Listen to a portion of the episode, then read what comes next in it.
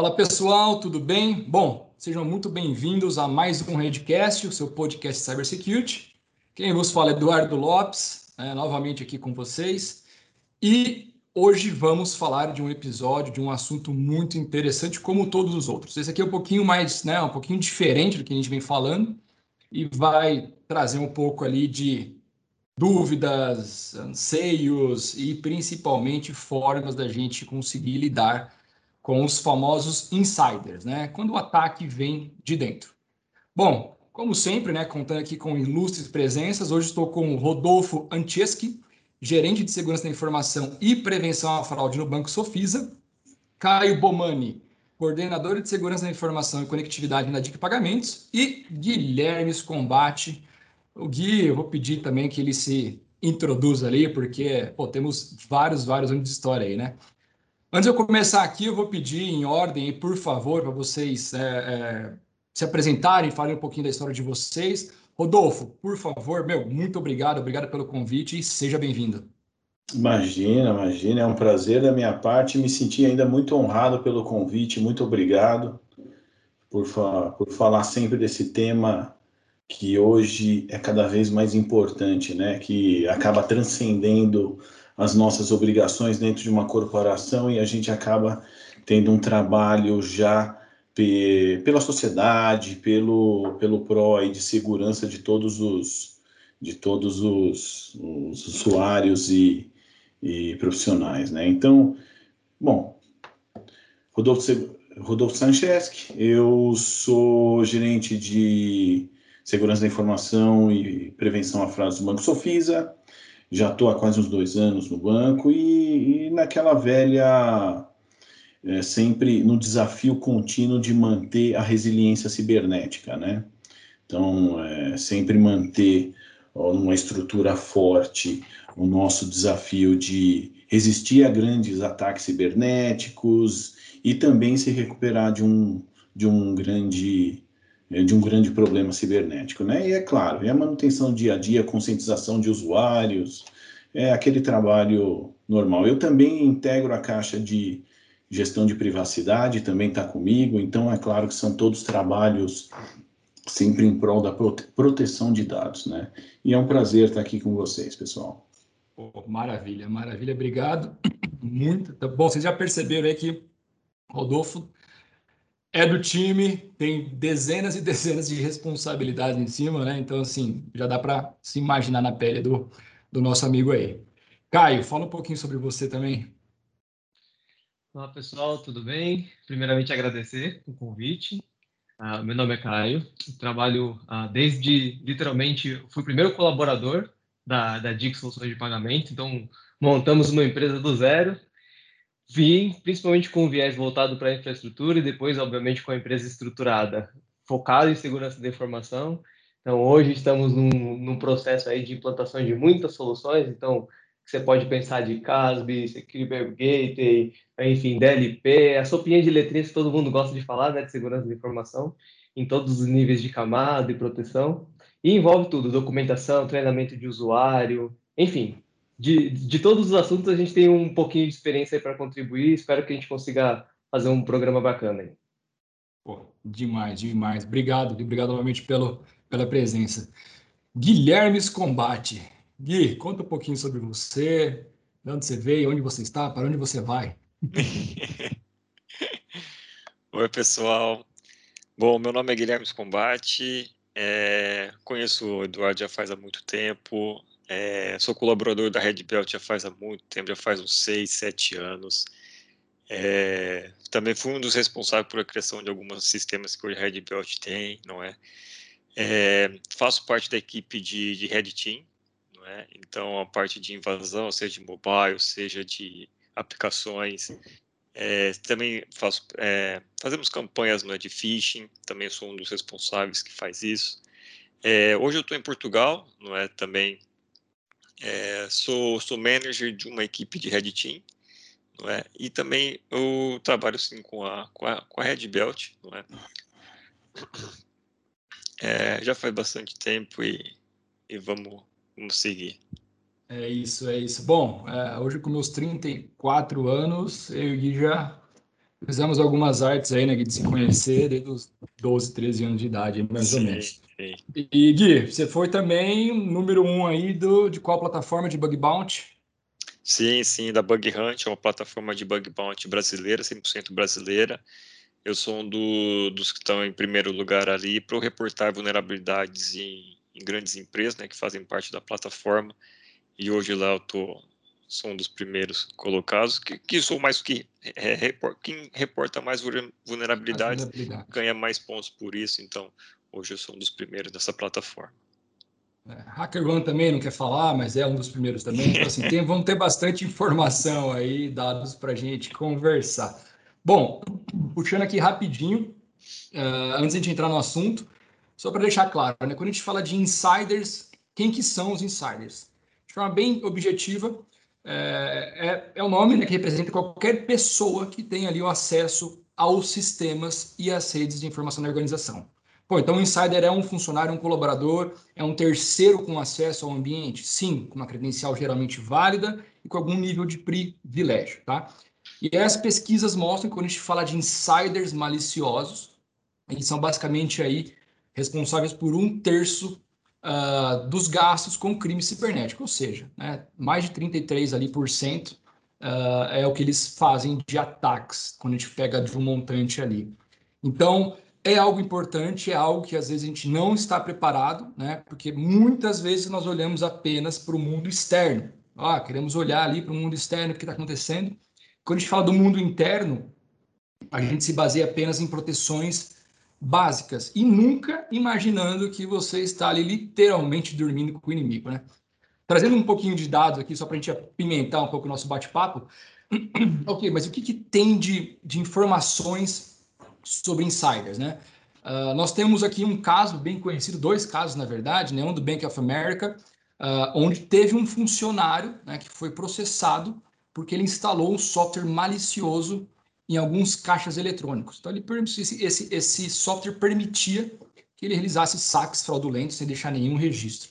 Então, também teve um outro caso super famoso de um chinês que trabalhava na Ellery Systems nos Estados Unidos e transferia códigos de fontes proprietários a uma concorrente chinesa, né?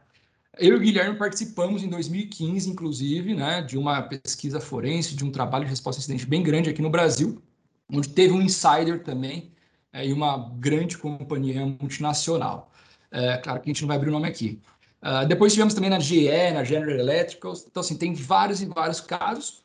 Só que tem um caso muito positivo, acho que todo mundo ficou sabendo, seria saiu na mídia, né? Correu, se não me engano, no meio do ano, que, ano, ano passado, uh, onde teve né, um, um funcionário da Tesla recebeu uma oferta de um milhão de dólares para instalar um malware dentro do ambiente da Tesla, né? E claro que ele não o fez, né? Uh, ele alertou a companhia, inclusive, e também colaborou com o FBI. Pô, já que a gente entende que isso é muito uh, extremamente importante e é muito difícil a gente conseguir fazer esse tipo de monitoramento, eu queria trazer uma pergunta para todos nós aqui, né? Principalmente aí para os especialistas.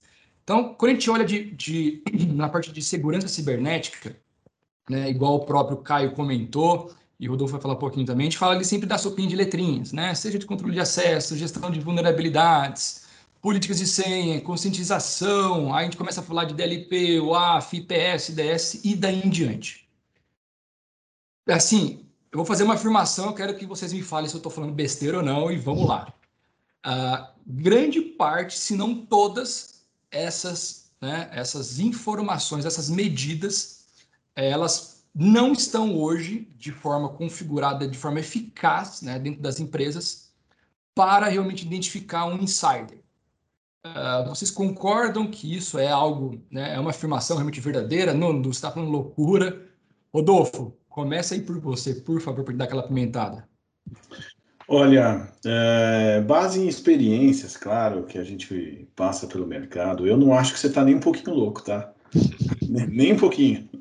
Porque a gente fala, os problemas muitas vezes são os mesmos para cada empresa, a gente sempre passa. E é claro, quando a gente está falando de segurança da informação, principalmente cibersegurança, foi algo que sempre foi importante, mas agora, assim, ele vem cada ano de uma maneira até um crescimento exponencial, se tornando cada vez mais importante. E o que era suficiente numa configuração alguns dois, três anos atrás, hoje é totalmente outra realidade. E muitas vezes você não consegue essa mesma manutenção, né? Então, eu, eu acho que os controles, eles não podem depender só do tecnológico, ou depender só da parte humana, tá? Acho que é um conjunto de coisas. Quando a gente fala da sopa de letrinhas, muito bem colocado pelo meu camarada aqui, o Caio, a gente tem que, tem que ter mais de um, e todos eles muito bem configurados. Que é, um, é o velho. Isso sempre foi importante e agora se tornou ainda mais. Segurança e profundidade. Você não pode depender de um controle. Você não pode mais depender de dois controles. Você tem que ter um máximo de controles. E assim, o próprio NIST, né? O NIST ele tem ele até foca muito na detecção e resposta de um incidente. A mesma coisa com o Insider. Você tem que ter um CIEM muito bem configurado e muito bem tunado ali, com um DLP, para identificar comportamento. Só que o comportamento num dia, com, e, e, toda empresa, principalmente em prevenção à fraude, quando você está falando isso, é, o comportamento muda de empresa para empresa. Tem algumas empresas que uma ação é totalmente possível, é totalmente é, é, permitida, em outras não, tá? Falando um pouquinho do, do, do ramo bancário, né? Os bancos são altamente regulados, então você tem um nível de controle que acaba sendo maior. Só que são, são, são profissionais que trabalharam em diversos nichos, diversos segmentos. Né? Então, eles trazem muitas vezes um costume de uma empresa que, que vai mudando de uma para outra, certo? Então, você precisa ter essa adaptação. Você não pode depender só de um controle ou outro. Você tem que ter vários controles e todos eles muito bem integrados. E o que, que falta muitas vezes? É um foco em cima de cada um desses controles terminou um, parte para o outro. Então, eu concordo com você, Edu. Tem muita coisa ainda que a gente tem que navegar, isso em todos os ramos, tá? Isso em todas as tecnologias, tá? Algumas com foco maior, outras com foco menor, mas eu acho que toda empresa tem um grande caminho ainda em segurança da informação, tá? Oh, perfeito. Você mencionou ali uma coisa bem interessante sobre CIEM, né? Você olha assim, pô, CIEM tem que estar tunado, porque a gente já ouviu muita gente falar assim, não, eu estou ali monitorando meu AD, mas para que você está monitorando seu AD, né? Com qual objetivo? Além dos ataques e daí em diante. É, é, também de fazer realmente a mudança de privilégio. Pô, muito importante, né? Você entender quem está com domínio de mim, ou quem que deu domínio de mim para alguém, ou quem que mudou de grupo, e daí em diante. Ótimo. Exato. Mas, e aquele não, colaborador... Até Exato, mas é aquele colaborador que já tem o acesso, né? Tipo assim, Sim. pô, eu sou um programador, é, eu posso ter acesso ao meu código. Assim, Caio, o que, que você acha disso daí? Você falou assim, DLP, é, outras frentes, eu sei que pô, você tem um time também de desenvolvimento bem grande. Então, assim, o que, que você sente ali de dor? É, acho que o, o principal fator, e aí vai muito também de encontro com o Rodolfo falou, né? as coisas mudaram muito rápido.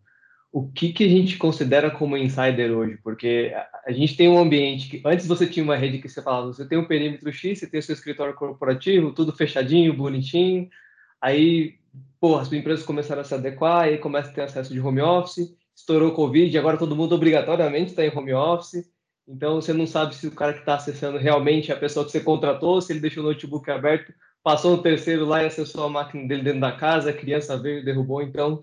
É, e, e, acho que o principal ponto a, a, a, se levar em consideração no insider é, é o cara que você, como, como eu posso dizer, parte do princípio que ele é confiável. Então você trouxe ele, você fez um, um crivo, entendeu que ele é um profissional que vai atender às suas expectativas, independente da área que ele atue. E, e, e, e, o erro que eu acho que a gente comete hoje como segurança da informação, de uma forma geral, é, é confiar em alguma coisa. Cara, você tem que desconfiar de tudo.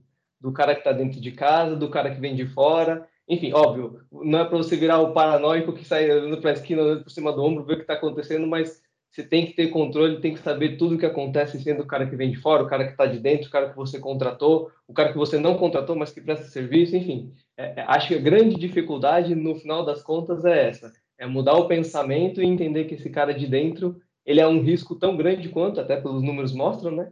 Quanto o cara que vem de fora. É, tem só um fator, se, se me dá licença, eu, um outro fator que corrobora muito esse ponto, ninguém teve muito tempo para se preparar para o home office. É verdade. Tá? Quem já estava preparado para o home office ainda não estava totalmente preparado, porque ainda tinha sempre o seu fallback aqui de ir para o escritório. Agora, do jeito que veio essa pandemia, foi. Você precisou preparar de um dia para o outro. Por quê? Pessoal, até o CISP fala muito isso. A vida humana em primeiro lugar. Ponto. Então, assim, entrega. E você teve que assumir riscos. E assumiu riscos quanto ao home office. E, e assim, não, não, adianta, você tem que para fazer negócio, você tem que escolher o menor risco. Qual o risco que você quer correr? Não existe zero, né? Então, é via, sempre o, o ponto de segurança da informação que eu costumo falar para meus times é vamos viabilizar o negócio com segurança e baixo nível de fraude. É isso, a gente tem que fazer o negócio andar, mas sempre nesse ponto. É. Mas o fator home office que você comentou, Caio, corrobora totalmente com a teoria, a teoria a, a fala do Edu aqui, viu? Pô, legal. Gui, e você, o que você tem para acrescentar aqui quando a gente falar desses insiders? Olha, eu posso, eu posso dizer que a gente tem o caso de, por exemplo, quando a gente tem invasão de alguma aplicação, ou por exemplo, de, uma, de um leak, né, de um vazamento de uma credencial, qualquer coisa assim, que a gente compromete um usuário, um usuário realmente dá um colaborador da empresa, nem um terceiro nada, não é? E começa, o atacante começa a fazer aquela extração de dados, não é? Pega um dado ali, um arquivo ali, vai navegando pela rede. Para quem está monitorando, é um usuário normal, não é nada, não é nada assim tão estranho na rede, não é? mas que a gente precisa, que é muito difícil identificar esses casos, não é? Porque a pessoa está vendo que é um colaborador, está ali, tá, pode estar tá até na VPN, né, porque a credencial foi vazada, alguma coisa assim, e nesse caso é, é muito difícil a gente descobrir que ali está ocorrendo um vazamento de dados, até, por exemplo, agora que está tudo em home office, não é? Então é tudo acesso por VPN ou coisa do tipo, e um vazamento de uma credencial, uma pessoa já está dentro da rede, já foi comprometida a conta do usuário, e para conseguir identificar esse tipo de, de invasão é bem complicado. Não é possível, mas é bem complicado. É, excelente exemplo também, né? Todos, pô, é, quando a gente fala de, de extração de informação, uh, quem não conhece, quem nunca participou de um trabalho de red team, quem nunca executou, às vezes tem uma, uma, ilusão de que pô, é totalmente anônimo, né? O hacker invadindo ali, fazendo tudo por background, mas não. Na verdade, ele está usando em vários casos, ele está usando uma credencial já, né? Uh, ou ele acabou criando uma credencial nova. O cara que cria é porque ele quer tomar realmente um tiro na cabeça para ser identificado. O cara que não cria é aquele cara que, meu, vou pegar aqui esses usuários, já são com nível de privilégio um pouquinho maior, e vou executar ações em cima deste usuário, né? Com usuário e senha já é, comprometido. E realmente, quando você faz extração utilizando esses credenciais, esses usuários, uh, não, não apita nada, né? Nada é alarmado. Então você fala assim, opa, então se fosse ele querendo fazer isso de forma realmente é, mal intencionado, pô, é, é, passível, é possível de ser feito. Mas é aproveitando, então assim, pô, excelente, excelente ponto, Rodolfo Caio, da parte de, de home office, excelente ponto, Gui, quando a gente fala de um negócio mais, no nível mais técnico, né, de extração de informação. Legal. Então, assim, o que mais vocês imaginam que pode ter ajudado os insiders? Porque, assim, vamos dar um exemplo típico. Pô, liberei para home office. Só que antes disso daí, nós já tínhamos o que, que era liberado? Cara, a gente já tinha redes sociais. Nós já tínhamos, talvez, o WhatsApp liberado, né? Antigamente, nós tínhamos aquela ideia de política de que, pô, bloqueia tudo. Tudo aquilo que não for de trabalho, bloqueia no seu web gateway. Você faz um tipo, não deixa ninguém acessar Facebook, redes sociais. Mudou isso de uns anos para cá é, porque viu que às vezes precisa desconectar, né? Você mudar um pouco a mente ali. Mas e agora? Que essas plataformas, não, não desde agora, né? há um bom tempo, que essas plataformas permitem eu simplesmente pegar um arquivo, pegar um dado, pegar uma informação e, cara, e mandar para outra pessoa. Né? O que mais vocês entendem né, como grande, grande vetor de vazamento de dados para esses insiders é, e no momento que estamos vivendo de, de pandemia, né? O que mais que vocês conseguem imaginar? Eu vou dizer uma coisa para você. Acho que o, o, principal ponto do vazamento de dados é a falta de conscientização dele, porque muitas vezes ele está compartilhando essas informações numa total Sim, inocência de que aquilo não vai fazer mal para ninguém, de que ele está passando uma informação que ele está querendo ajudar uma empresa, joga num lugar onde ele não tem controle e jogou num lugar onde não tem controle, meu amigo. Aí a informação vai flutuar, quicar, vai para um lado, para um lado, para o outro. E aí, quando você vê, tá saindo notícia de que na Deep Web veio sei lá quantos milhões de cartões vazados de uma empresa X porque o cara botou a credencial onde não devia. Então, acho que esse é o, é o grande ponto, né? É, é, o cara ter um pouquinho, e aí vai muito também da gente, né, como profissionais da área de, de segurança da informação, de tentar passar essa informação, de, de, enfim, conscientizar as pessoas de que, cara, qualquer coisa que você fizer, gasta um, alguns segundos a mais para pensar se aquilo realmente você pode estar fazendo e qual é a consequência que pode ter, porque muitas vezes o que acaba acontecendo, óbvio, tem esses casos que a gente comentou aí, né, de insiders que eles realmente foram mal intencionados e quiseram fazer ou causar algum tipo de prejuízo, mas grande parte acontece por inocência do usuário, de jogar uma informação onde não devia por falta de conhecimento, e aí, enfim, a gente sabe o que acontece, né? É isso. É, eu quero até comentar, cara, foi bom esses dois pontos. Eu quero comentar dois casos de vazamento de informação que não é por maldade do colaborador, nada do tipo. Eu já peguei casos de colaboradores fazendo aqueles stories no Instagram, não é? de dentro da empresa e mostra a tela do computador, ele tendo informações internas, né, confidenciais, e não é nem por maldade, ele está ali fazendo stories e, e, acaba por passar a tela da, do computador dele e já vazou a informação, e já foi. E também tem aqueles outros casos onde as pessoas colocam os post-its, a gente já viu em diversas entrevistas na televisão, passa na matéria, tem um post-it ali colado na tela do computador, tem o usuário sem, não é por maldade, mas é um descuido, e a informação já foi vazada e já foi comprometida, e, e aí vai quicar, vai pular, igual como você disse, aí já foi. É, é, que assim, claro que quando eu tô, tô falando com né, tanto Caio, Rodolfo, pô, é, nós estamos falando pô, de, uma, de uma empresa né, um banco e uma empresa de solução de pagamentos. É claro que vocês possuem hoje muito mais controle, seja com BioD, seja com qualquer outras frentes. Mas quando a gente olha para o grande mercado como um todo, é, é, impressionante, né? A ideia era tipo assim, pô, pandemia, eu não estou apto a trabalhar todo mundo com home office e dar literalmente um notebook para cada um. Pô, inicialmente estão nos primeiros meses, pode usar sua máquina pessoal. A conexão via VPN, meu, meu Firewall, meu IDS, meu IPS não vai aguentar. Pô, vamos liberar sem VPN.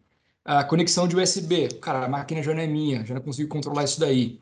Uh, controle de envio, né? Porque às vezes dá para você bloquear algumas coisas e deixar o WhatsApp só para conversa, mas não para mandar documentos. Putz, já não tenho nem controle de USB, vou ter de redes sociais.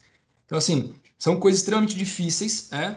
É, é claro que se a gente começar a pensar também nesses insiders, cara, a gente não dorme, aí a gente vai dormir de verdade e vai virar paranoico, né? A gente vai achar que tá tudo, todo mundo tá roubando os dados. É, mas é algo, é algo difícil, né? É algo difícil a gente se controlar, é algo difícil a gente analisar, principalmente, né? E aí, quando a gente fala de, de segurança, né, de ferramentas, o uh, que, que, vocês imaginam, né? Assim, uh, legal, o, o Caio já deu ali um insight legal sobre conscientização. Pô, se eu falar para aquele cara, para aqueles colaboradores, aquele tipo de informação não pode ser compartilhada, que aquilo que ele desenvolveu é uma forma meio, meio chucra de falar, né? Mas claro que aí é o RH que que consegue e, e, os gestores, do tipo assim, pô, aquilo que você está desenvolvendo no seu horário de trabalho para a empresa daí em diante, gente, é da empresa, né? É, não é para você salvar que ela falar, hum, isso aqui, cara, quando eu mudar de emprego vai ser ótimo para o meu próximo emprego. Não, não é assim que funciona. Então, assim, o que mais, além da conscientização, a gente consegue né, pensar? Uma coisa que vem na cabeça aqui é assim, Shadow IT. Todo mundo fala de Shadow IT, às vezes as pessoas não sabem a usabilidade. É, para que, que serve? Vou, vou soltar aí. que mais eu gostaria que vocês me falassem? que mais a gente pode pensar de dicas para esse tipo de controle? Cara, Shadow IT é o terror das empresas hoje, né? SaaS, é, assim, é uma benção, mas é uma desgraça, cara. Nossa senhora. Você instalou o dedo, entra três sistemas novos na sua empresa e você não está nem vendo. É, é, é complicado. Então, é difícil as pessoas eu... que assumem isso daí, viu, Caio? Não, sabe que até tem um, eu tenho, pessoal, um input quanto a isso. Shadow IT, você precisa ter um ótimo monitoramento com a Shadow IT, tá? É, assim, é, eu sempre... É, por que que acontece Shadow IT? Por excesso de privilégios, por excesso de demandas, por, por um time to market cada vez mais concorrido, onde as empresas passam e todo mundo precisando entregar. O time to market, até é um input que eu ia fazer também no parte de vazamento de dados. Muitas vezes a pessoa está correndo, querendo acelerar uma entrega e não usa um canal correto, que foi combinado com segurança da informação. Então, assim, quando você fecha demais a porta para engenheiros, porque o que, que é um insider? É um engenheiro como nós. Ele é um, ele é um perito. Ele é um cara como. Ele é um cara que ele não está só aparecendo como o primeiro colocado ali em descobrir vulnerabilidades, porque ele está explorando elas, né? Porque ele está usando para si próprio. Ele é diferente do Guilherme. Ele, é um, é um, ele não usa para a sociedade, ele não mostra assim, não. Essa eu vou melhorar com a sociedade. Não. Às vezes ele está usando para si próprio isso. Então, o monitoramento dele, o excesso de privilégios, eu acho um problema, mas aí vem um papel de segurança da informação, cibersegurança que a gente tem também, em entender o negócio. Porque Encontrar se a gente equilíbrio, fecha né? demais essas portas, é aí que ele vai buscar uma saída. Por quê? Desenvolvedor, principalmente. Entendeu? Poxa, ele quer um acesso ao banco de dados de produção. O desenvolvedor. Por quê? Ah, eu preciso disso. Cara, vamos entender sua necessidade e a gente te dá condições de fazer isso de uma maneira segura. Entendeu? Então, por isso que se aproximar muito do negócio, e quando eu falo não só do negócio, é entender também a necessidade técnica dos peritos, você pode diminuir o Shadow IT, mas, é claro, a, a detecção também é muito importante. Como o Caio colocou, apareceu um negócio de um dia para o outro, é um problema maior ainda quando você não conhece. É pior não conhecer o problema do que você conhecer um risco alto, na minha opinião, tá? Exato. É verdade. É, eu estava eu tava aqui pensando em uma também, é, que às vezes você fala assim, cara, novamente, né, não é usando muito longe disso ainda quando a gente pega do segmento de vocês, mas, gente, é, é difícil quando você vira para uma empresa, né, e é normal, dependendo do tamanho da empresa, de quanto tempo tem aquela equipe, quanto tempo realmente a segurança da informação começou a ter relevância dentro ali do, do negócio. E você fala assim, legal, quais são suas informações críticas? Não, é aquilo lá, aquilo lá, quando sabem, né? Aí o pior ainda é assim, quem tem acesso? Ah, cara, já é uma pergunta que ferrou. Você vai ver que o cara vai dar, um, vai dar uns segundinhos ali para responder. E aí você pergunta de novo, você fala assim, pô, mas e quem tem acesso aqui aos, aos seus sistemas? Pô, eu tenho várias squads, várias equipes. Ah, eu tenho terceiros. Não, e, e, é, assim, quem tá ouvindo a gente agora e tá pensando, deve ter pensado, pô, fudeu, né? Desculpa o palavrão, mas ferrou. Eu tenho terceiros, o que, que esses caras têm acesso? Eu tenho um terceiro de infra que tem domínio de mim no meu ambiente, que tive isso bastante acontecer. É, puta, quem que cuida do outro lado desse infra? Então, assim, começa a piorar, mas talvez, é. acho que a partir do... Virou um monstro, né, Adolfo? O negócio virou um é, monstro. Talvez você dá um passinho para trás, né? Onde eu começo? É, mas talvez dar um passinho para trás realmente para assim, legal, mas as informações estão aqui.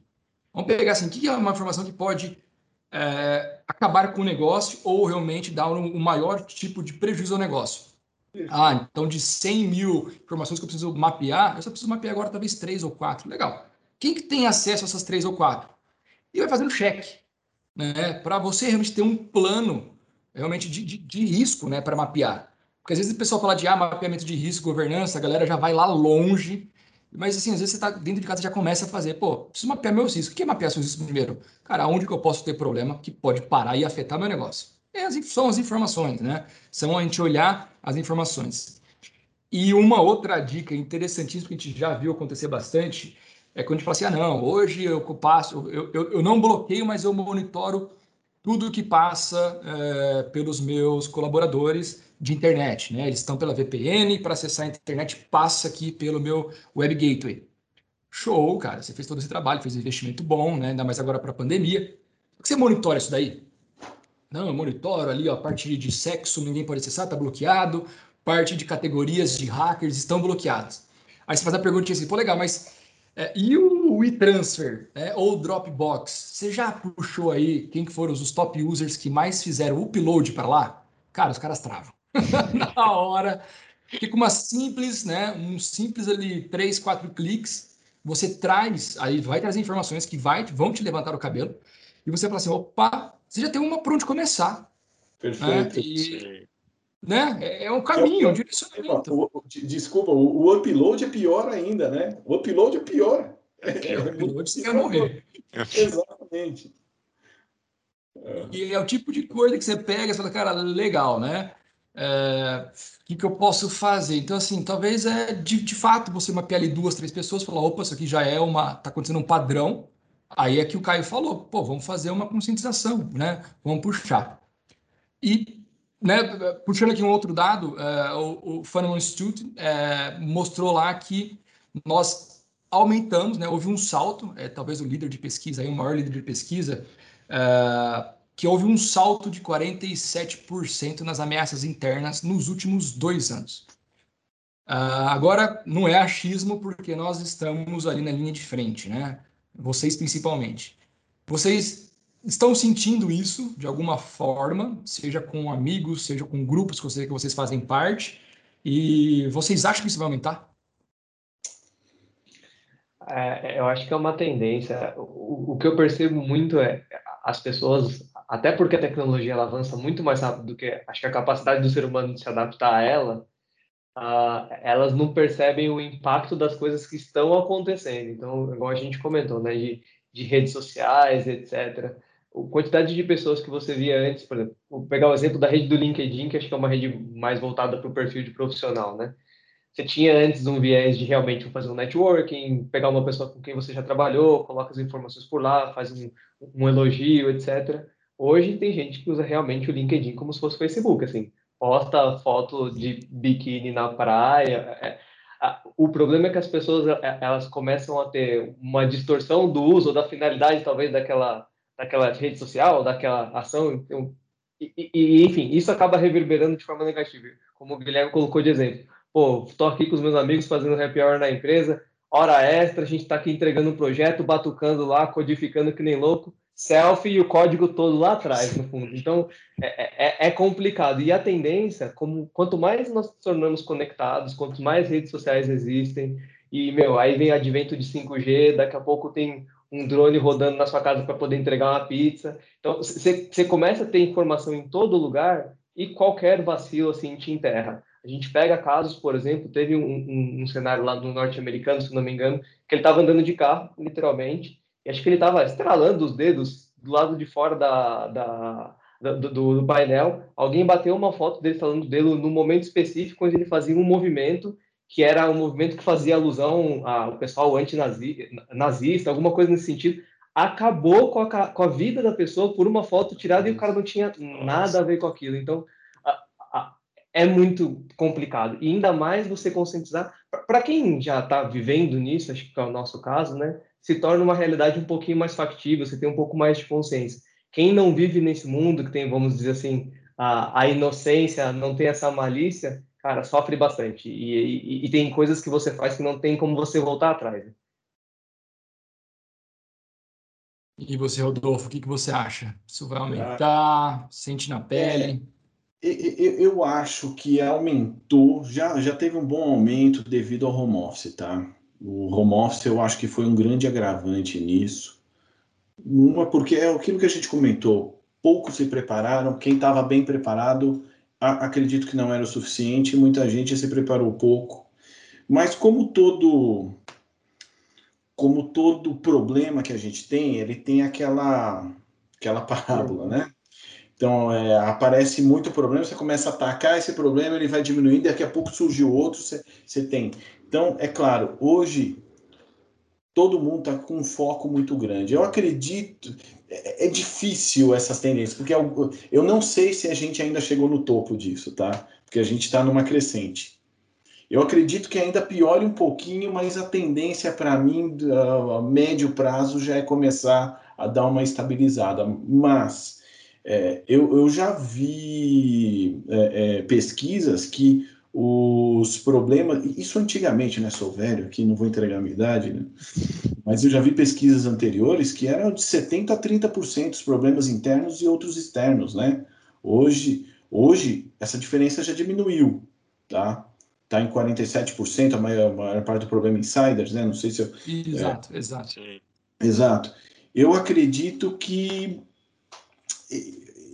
isso é variável, tá? Depende do momento. Ele tem uma variação, de, depende. O home office para mim aumentou muito, então depende da tendência, tá, gente? Eu, eu não sei, se, eu não acredito que tem uma regra para isso, tá? A tendência é. para mim é aumentar um pouquinho por causa do home office, mas depois voltar uma estabilidade.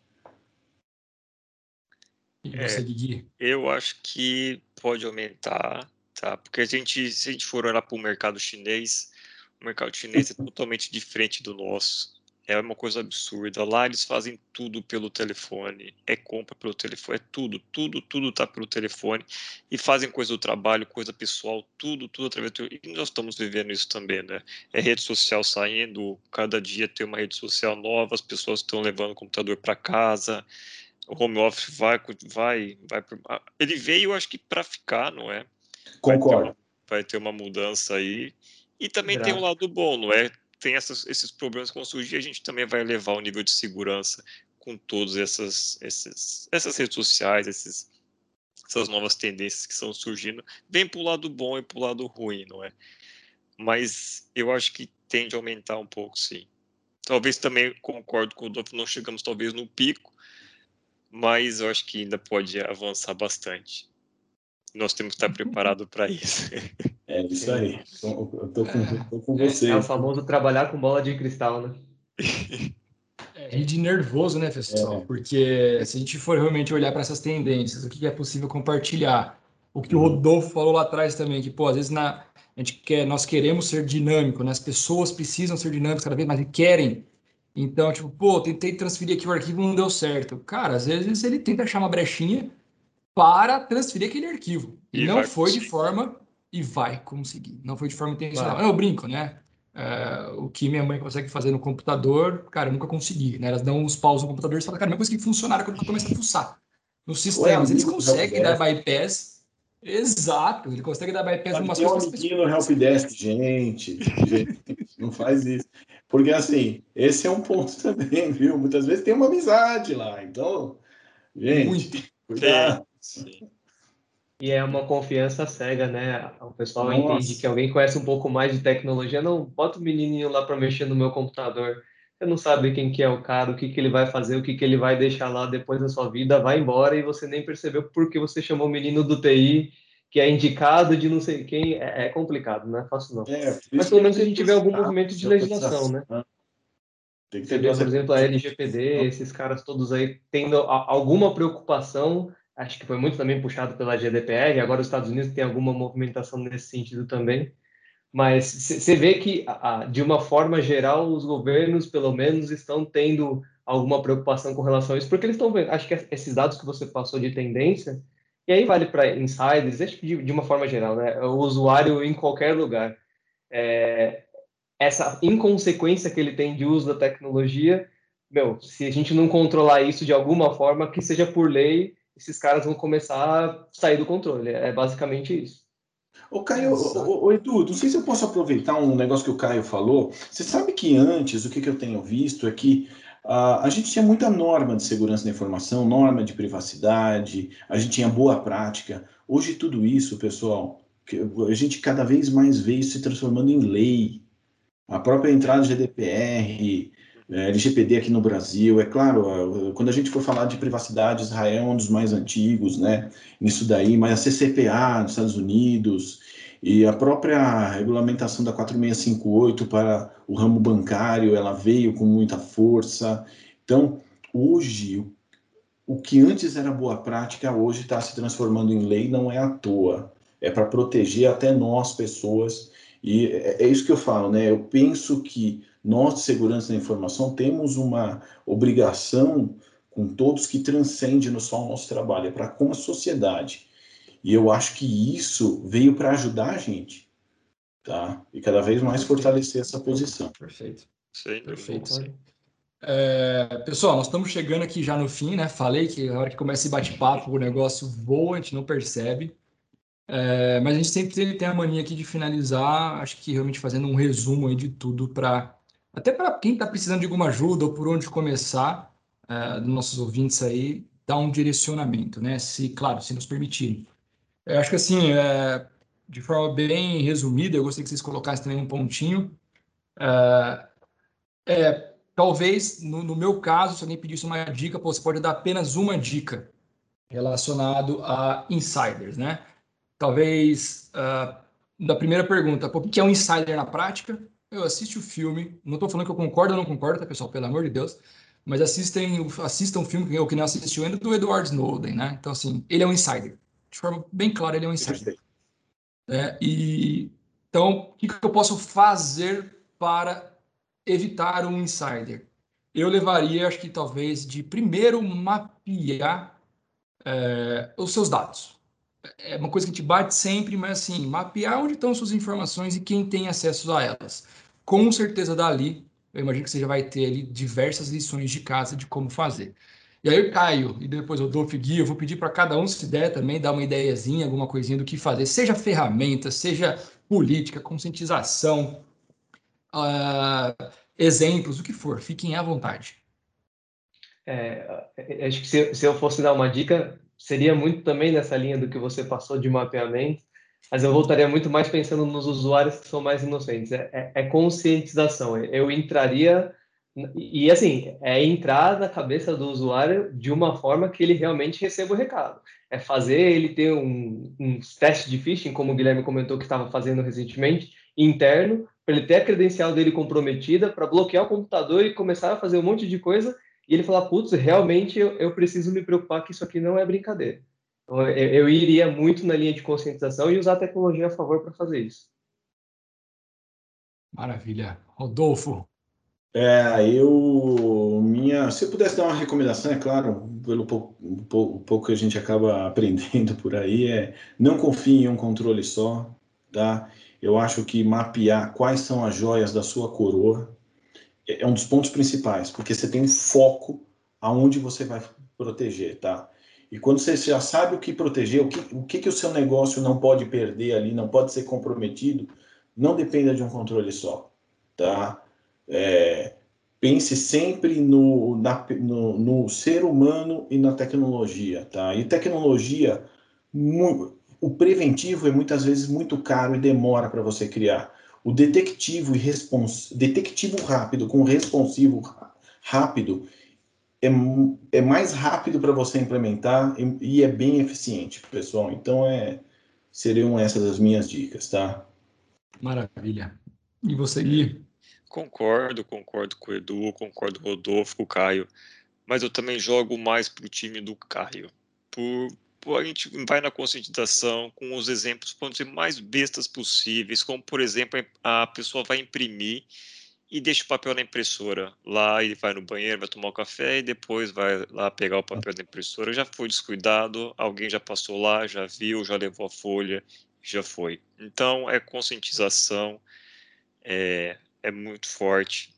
Eu vou mais para o time do Caio também, com treinamentos e exemplos os mais bestas, porque as pessoas também não entendem de segurança, né? elas não são obrigadas a entender e a gente tem que trabalhar isso devagarzinho, com quem não sabe e também com quem sabe até demais. Exatamente, exatamente. E não, não se esqueçam que aquele estagiário de TI que né, parece quietinho e tudo mais, às vezes ele manja. É o muito. mais perigoso. é o mais perigoso. Às vezes ele manja Jamais julgue um, um, livro pela capa, né? Senão você vai ser surpreendido. Exatamente, é exatamente. Bom, chegamos ao fim aqui, né, de mais um episódio. A gente só tem a agradecer de verdade, Rodolfo, Caio, Gui. Obrigado, obrigado mesmo, né? Então finalizamos aqui o episódio de Insiders, quando o ataque vem de dentro. É, gostaria, vocês gostariam de adicionar mais alguma coisa? Mais algum informativo? Mais alguma informação aí? Não, só agradecer. Eu gostaria de agradecer. É uma honra, foi uma honra, claro, participar. E é um prazer sempre dividir conhecimento, pessoal. Acho que o, o fórum aqui foi bem rico e o nível também dos meus uh, uh, meus colegas de profissão aqui são também bem bem alto nível e uma honra, pessoal, dividir o tempo com vocês. Poxa, legal. Acho que reforça aí realmente as palavras do, do Rodolfo, né? Agradecer a oportunidade. Sempre que a gente tiver a oportunidade de passar o nosso conhecimento para frente, independente da área que seja, né? A gente está falando aqui de um fórum de segurança da informação, que é um assunto latente, mas o que a gente tiver de conhecimento passar para frente sempre bacana, sempre legal passar fontes boas para que as pessoas estejam preparadas para o que quer que seja. E, obviamente, coloco à disposição. Se tiver mais, mais bate-papos aí, estamos disponíveis para isso. Perfeito. É isso, eu também só tenho a agradecer ao Du, à Red Belt, ao Caio, ao Rodolfo. Um papo muito produtivo e muito interessante, que daria para a gente ficar horas e horas conversando Nossa, aqui. Tranquilamente. aí ia ter que é cerveja, fazer aquele rolo. Traz, Mas é isso, pessoal. Traz aqueles vinhos de Portugal aí, Guilherme. Olha isso. Exatamente, Gui. Na hora já. Hein? A próxima, a próxima. Pessoal, brigadão. Então, daqui duas semanas, né, voltaremos com mais um episódio para vocês. Uh, falar aqui uma mensagem do Marcos, senão eles me matam. Né? Então, para quem a gente não segue nós ainda no Spotify, Deezer, SoundCloud, YouTube, estamos aí em todas as redes, basicamente. E precisamos sempre do comentário de vocês para ideias, sugestões dos próximos episódios, tá bom? É isso, só tenho a agradecer. Brigadão a todos e grande abraço.